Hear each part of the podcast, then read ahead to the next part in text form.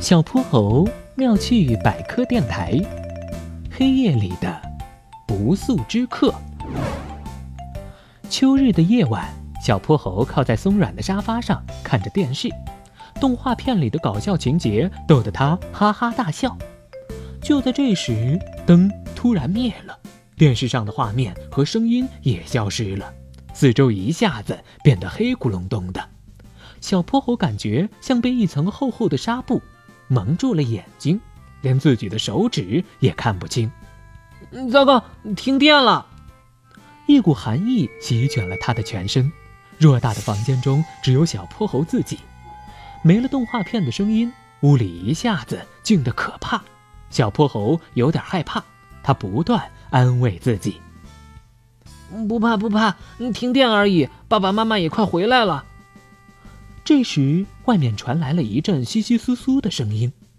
难道这不是一次普通的停电？是有坏人拉断了我家的电闸？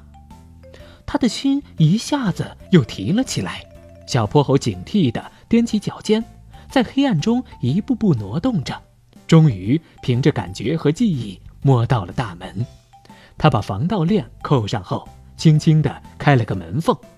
阴黑的光线中。有两只明亮的大眼睛直直的盯着他。妈呀！小泼猴被吓了一大跳，一把关上了大门。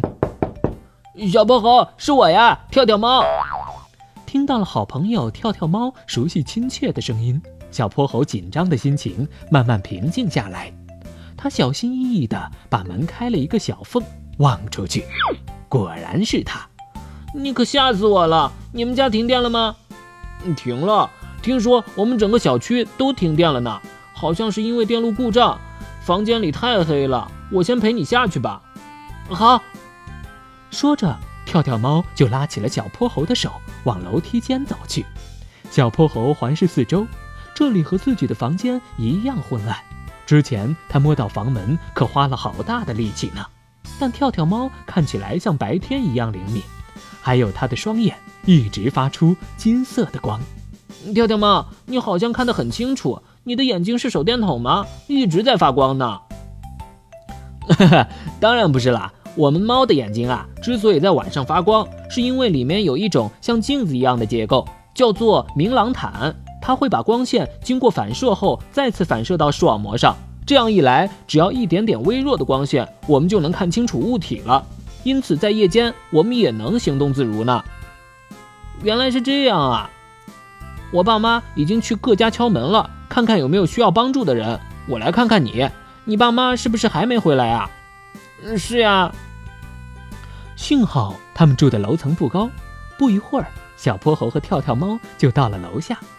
深蓝的天空中挂着一抹月亮，他们坐在躺椅上闲聊。跳跳猫的陪伴。